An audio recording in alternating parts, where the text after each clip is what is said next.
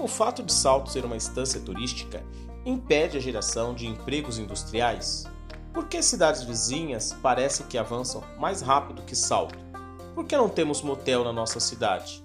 Para responder essas e outras questões, eu convido você, ouvinte, a assinar e compartilhar o podcast O Contraponto.